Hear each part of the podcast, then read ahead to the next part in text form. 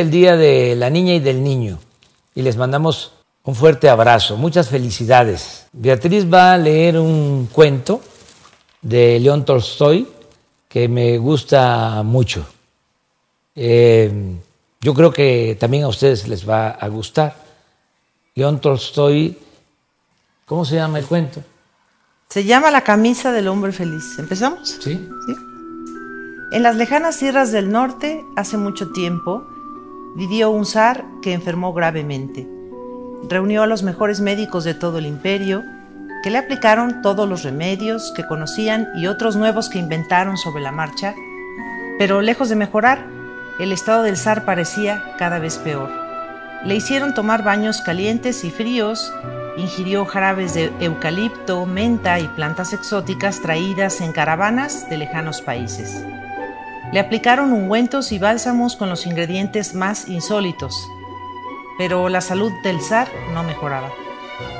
Tan desesperado estaba que prometió la mitad de lo que poseía a quien fuera capaz de curarle. El anuncio se propagó rápidamente, pues las pertenencias del gobernante eran cuantiosas, y llegaron médicos, magos y curanderos de todas partes del globo para intentar devolver la salud al zar. Sin embargo, fue un trovador quien pronunció, Yo sé el remedio, la única medicina para vuestros males, Señor. Solo hay que buscar a un hombre feliz. Vestir su camisa es la cura a vuestra enfermedad. Partieron emisarios del zar hacia todos los confines de la tierra para encontrar a un hombre feliz, pero él no era tarea fácil. Aquel que tenía salud echaba en falta el dinero. Quien lo poseía carecía de amor y quien lo tenía se quejaba de los hijos. Sin embargo, una tarde, los soldados del zar pasaron junto a una pequeña choza en la que un hombre descansaba sentado junto a la lumbre de la chimenea. Qué bella es la vida. Con el trabajo realizado, una salud de hierro y afectuosos amigos y familiares, ¿qué más pedí? Al enterarse en palacio de que por fin habían encontrado a un hombre feliz, se extendió la alegría.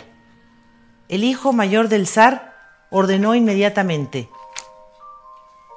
Traed prestamente la camisa de ese hombre, ofrecedle a cambio lo que pida. En medio de una gran algarabía comenzaron los preparativos para celebrar la inminente recuperación del gobernante. Grande era la impaciencia de la gente por volver a ver a los emisarios con la camisa que curaría a su gobernante, mas cuando por fin llegaron, traían las manos vacías.